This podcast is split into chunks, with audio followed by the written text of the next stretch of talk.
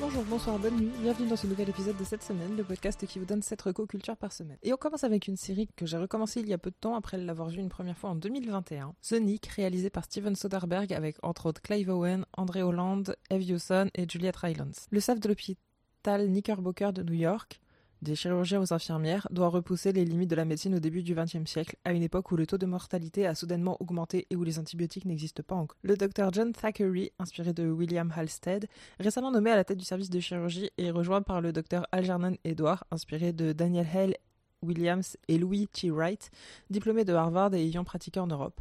Alors que le premier se bat contre ses addictions pour atteindre ses ambitions de grande découverte médicale, le second doit lutter contre les préjugés raciaux et gagner le respect de la population majoritairement blanche de l'hôpital et de la ville. J'aime beaucoup les fictions en costume et celle-ci ne déroge pas à la règle. C'est toujours même un peu impressionnant de voir les infirmières évoluer dans les couloirs avec leurs euh, grandes longues robes et leurs chaussures à petits talons. On est bien loin des tenues bleues et des crocs qu'on peut voir actuellement. Et si c'est plus pratique euh, pour elles euh, au quotidien et, plus confortable, c'est ce qui compte. Hein. Voilà, les, infirmières ne sont pas là pour faire des défilés de mode. Elles sont là pour pour travailler dans des conditions déjà bien difficiles comme ça, on va pas en plus leur rajouter des, des grandes robes à froufrou. Les épisodes sont bien construits et se répondent bien entre eux. On se focalise pas que sur la vie de l'hôpital, on a aussi sur la vie privée de nos protagonistes. Donc, comme je disais, euh, le personnage de Clive Owen qui, est addict à beaucoup de choses, euh, notamment aux drogues, et qui du coup va essayer de, s'en défaire euh, petit à petit. C'est vraiment quelque chose qui va nous, suivre vraiment le long des, deux saisons et, du coup aussi le, les, déboires du, du docteur Edwards, donc de André Hollande, qui est vraiment un très bon médecin, mais comme il est noir, du coup, bah, il y a plein de gens qui, le méprisent et le détestent euh, juste par euh, pur racisme, même euh, au sein de, ses propres collègues. Et c'est quelque chose qui est bien, mis en, lumière. Voilà, il y a beaucoup de, retours aussi sur la, vie politique de ce, du moment où, où se passe la série. Il n'y a pas d'épisodes qui sont sans intérêt à mes yeux. Vraiment, chaque, petit morceau d'intrigue et chaque, petit personnage en fait, qui vient ponctuer les épisodes sont vraiment tous très intéressants. Et j'en aurais bien repris pour une troisième saison, mais malheureusement la série s'est arrêtée au bout de deux saisons. Et au vu de l'emploi du temps euh, très chargé de Steven Soderbergh, je sais pas comment il aurait trouvé le temps d'en tourner une de plus, mais, euh, c'est très dommage. Euh, donc voilà, il faudra nous, nous, contenter de ces 20 épisodes. Donc problème de gestion de l'hôpital, déjà à l'époque, mais sans Marisol Touraine. Racisme, problème d'addiction, de drogue, qui sont des thèmes plutôt habituels dans les séries médicales. Notamment, je pense à, à Grey's Anatomy pour le côté très très romantique et le, côté euh, addiction à certaines substances comme on peut avoir dans Doctor House. Mais ici, il y a un, je ne sais quoi qui fait que, je m'en lasse pas. Donc je sais pas si c'est l'écriture des épisodes, si c'est la réalisation euh, de Soderbergh. Mais en tout cas, pour moi, c'est quelque chose qui marche vraiment beaucoup. Et on reste chez les réalisateurs ultra prolifiques avec le nouveau film de Quentin Dupieux, Dali, actuellement en salle avec Pio Marmaille, Anaïs de Moustier, Edouard Berge, Nathan Cohen, Romain Duris, Gilles Lelouch, Didier Flamand et Boris Guillot, entre autres. L'histoire d'une journaliste ex-pharmacienne qui rencontre Salvador Dali à plusieurs reprises dans le but de faire un documentaire sur la vie et l'œuvre de l'artiste qu'elle affectionne particulièrement. C'est pas un film que je recommande aux gens qui ne connaissent pas un minimum le travail de Quentin Dupieux. Il y a beaucoup de gens qui vont voir ce film en n'ayant vu que Yannick, qui est son précédent film et qui a beaucoup marché euh, en dehors de son public habituel, et qui du coup sont, tous assez euh, désappointés de, de découvrir le, le, travail de Dupieux. Là, on est vraiment chez un... On est vraiment sur quelque chose de très différent de Yannick, on est vraiment sur le le cinéma un petit peu plus classique, entre guillemets, de, Quentin Dupieux. Mais voilà, moi, comme je suis, je suis assez fan euh, du travail du réalisateur et que j'ai vu tous ses films, euh, je, je, savais, moi, euh, à, je savais à quoi m'attendre. Et j'ai beaucoup aimé celui-ci. L'idée des six interprètes différents est assez bien trouvée. Parce que du coup, voilà, si vous ne savez pas, donc Dali, le personnage de Dali est, est, interprété par six acteurs différents au fil du film. Ça passe, voilà, du, ça peut changer d'une scène à l'autre, parfois même entre deux scènes. Voilà, il suffit que le, le personnage passe dans un, dans un couloir ou dans un tunnel et hop, l'acteur a changé. Donc c'est une idée que je trouve très bien trouvée, même si certains manquent un peu de temps d'écran. Notamment Pio Marmaille, qui a pas beaucoup eu de temps pour euh, préparer le rôle, je crois, et c'est pour ça qu'il n'est pas beaucoup à l'écran. Et c'est un petit peu dommage. Je suis pas sûre d'avoir euh, saisi si ça voulait dire particulièrement quelque chose ou si c'est juste euh, parce que c'était une contrainte. Du coup, on va. Parce qu'à côté de ça, Jonathan Cohen, qui n'a apparemment pas eu beaucoup de temps non plus pour, pour préparer son rôle, est beaucoup à l'écran. Et lui, ça marche vraiment excellemment bien. Je suis pas ultra fan de Jonathan Cohen ou d'habitude. C'est quelqu'un que j'aime bien, mais je, je regarde pas tout ce qu'il fait parce que je trouve que parfois on le, voit trop en ce moment. Et qu'on le voit souvent dans le même type de rôle. Et là, justement, c'est. C'est très différent euh, de ce qu'il peut faire euh, d'habitude. Un petit peu comme il avait pu faire dans euh, La loi de la jungle, je crois, d'Anthony Pirajatko. voilà, qui était un rôle aussi où il n'était pas mis en avant pour être mis en avant, mais voilà, il, venait apporter des, petites touches comiques très absurdes. Et euh, donc voilà, c'est une reco dans la reco. Côté musique, pour une fois, Quentin Dupieux ne fait pas appel à Monsieur Oiseau, donc à savoir lui-même, mais ici il fait appel à Thomas Bangalter, donc à moitié du duo Daft Punk, qui nous livre une boucle de 30-45 secondes que l'on entendra en boucle, justement, dans le long métrage, comme c'était le cas avec euh, Incroyable mais vrai. Et je la trouve un peu trop entêtante, mais ça matche totalement avec l'esprit du film. Et je trouve ça aussi drôle voilà, qu'il fasse appel à, un des membres de Daft Punk pour faire justement cette toute petite boucle euh, qui a l'air comme ça très simple et, et qui est vraiment très courte. Euh, en parlant d'incroyable mais vrai, c'est pas le seul point commun que Dali ait avec euh, ce film, mais du coup ça je vous laisse le, découvrir par vous-même, je veux pas trop, trop en dévoiler. Le film dure 1h18, vous pouvez... Les, deux films durent à peu près 1h18 chacun, donc vous pouvez vous enchaîner les deux pour, pour comprendre de quoi je parle. Je reproche parfois au cinéma du Puy d'avoir des problèmes avec la fin. J'ai l'impression que souvent il sait pas comment terminer son récit, du coup il coupe un peu comme ça, euh, sans vraiment avoir de, conclusion. Et je suis pas du tout la seule à lui reprocher ça, hein. c'est quelque chose qu'on peut lire assez fréquemment. Et du coup là je sais pas si c'est un hasard ou s'il a entendu la critique, parce que pour une fois, il sait comment terminer son film. Il sait vraiment comment terminer son film. Il sait vraiment comment terminer son film cette fois-ci.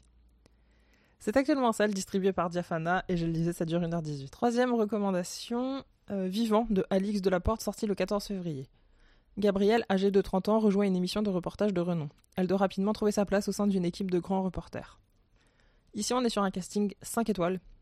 Alice Izaz, Roche Dizem, Pascal Arbillot, Vincent Elbaz, Grégoire Le Prince Ringuet, Jean-Charles Cliché et Pierre Lyotin. Le film dure 1h30 et j'en aurais bien pris ouais, 15-20 minutes de plus et peut-être rentrer un petit peu plus dans les détails, notamment euh, vis-à-vis de la chaîne qui leur demande de faire des reportages qui font euh, toujours plus d'audience, parfois au détriment de la qualité, mais en réduisant de plus en plus les budgets et en choisissant de ne pas traiter tous les sujets d'actualité, mais des sujets qui feront plaisir aux spectateurs ou en tout cas à la chaîne.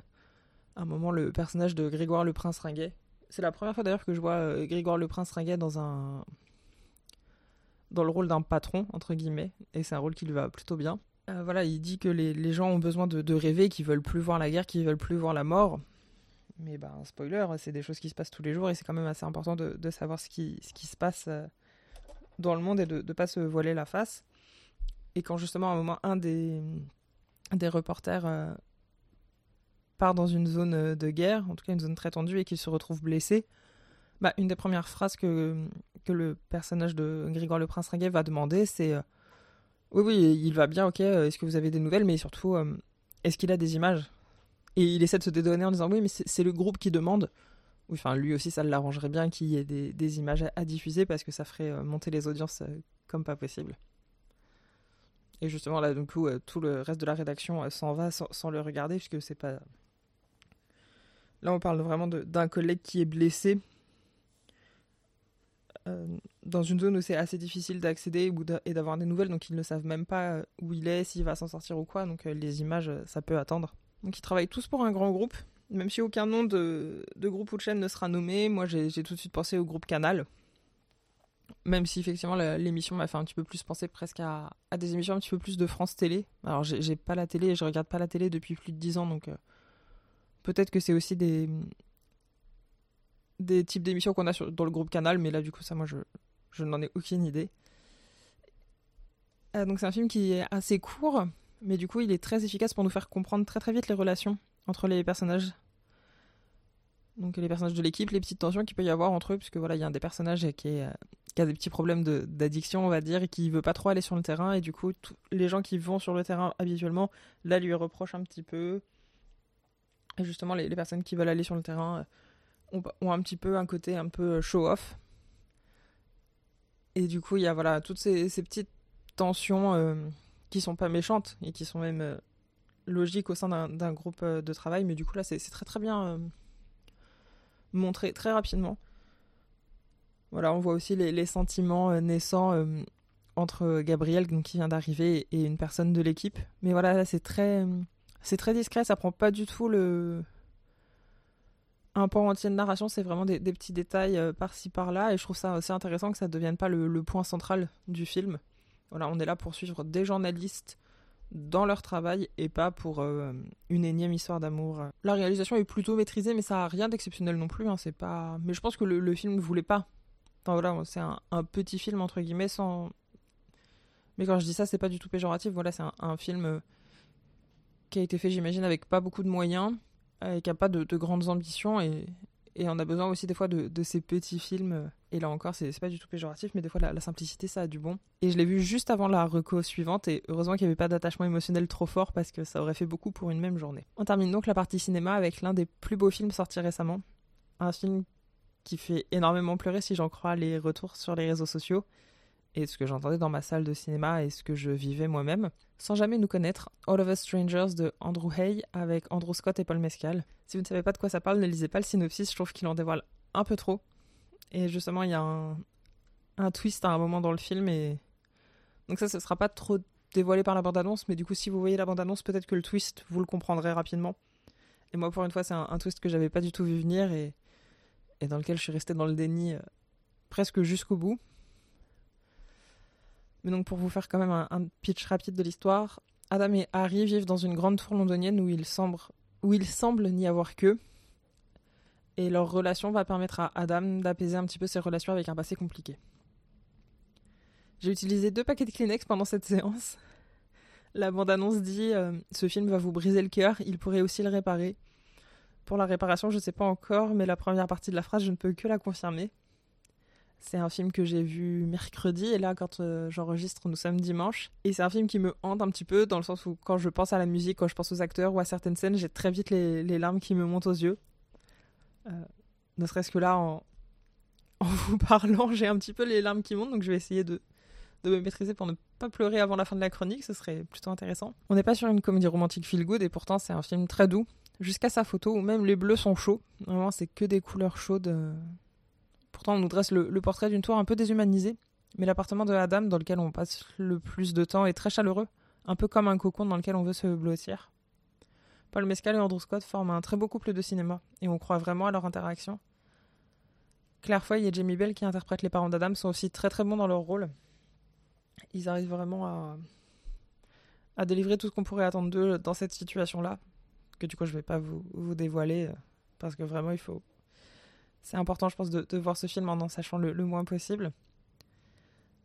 Et le, réalisateur a tourné dans sa véritable maison d'enfance, ce qui a pu encore plus le côté autobiographique du film, bien que ce soit une adaptation libre d'un roman japonais qui s'appelle Présence d'un été de Taishi Yamada, et je pense que c'est un livre que je lirai dès que j'aurai fini de pleurer en pensant à ce film, donc c'est peut-être pas près d'arriver. C'est actuellement en salle et ça dure 1h45. Par un froid après-midi de décembre, Sam repère Sadie sur le quai du métro parmi la foule. Ils ne se sont pas vus depuis des années, mais jamais ils n'ont oublié leur première rencontre à l'hôpital. Sam se remettait d'un accident, Sadie venait voir sa sœur malade, et ses deux enfants passionnés de jeux vidéo se sont mis à refaire le monde. Du jour au lendemain, ils deviennent des stars en sortant un jeu vidéo qui va devenir culte. Ils n'ont pas encore 25 ans, ils sont brillants, riches et célèbres mais le succès n'empêchera pas le piège de l'ambition et de la jalousie se refermer sur eux. C'est le résumé de Demain et demain et demain de Gabriel Zévin, sorti chez Fleuve en fin d'année dernière. Une histoire d'amour comme vous ne l'avez pas souvent lu, un amour fraternel, amical, sentimental, qui interroge aussi sur une quête d'identité quand on est un ado fan de jeux vidéo à la fin des années 80. À une époque où c'est en train de se démocratiser, mais où c'est pas aussi ancré que maintenant. Et du coup, voilà, pour expliquer à, à, vos proches que oui, oui, vous travaillez dans le jeu vidéo et que c'est sérieux, c'est parfois un petit peu compliqué. Et on va sans cesse faire des allers-retours entre le passé et le présent de nos protagonistes, puisque du coup l'histoire se déroule sur près de 20 ans, peut-être même un peu plus. C'est un roman que j'étais triste de terminer parce que j'avais envie de passer encore du temps avec eux, avec Sam et Sadie, de les voir évoluer au fil des ans, de les voir surmonter les drames qui vont venir ponctuer leur vie. Ça parle d'amitié et de solitude, un petit peu comme la reco précédente, mais là pour le coup c'est vraiment feel good. Euh, normalement, si je, je n'ai pas pleuré en le lisant, donc normalement vous non plus.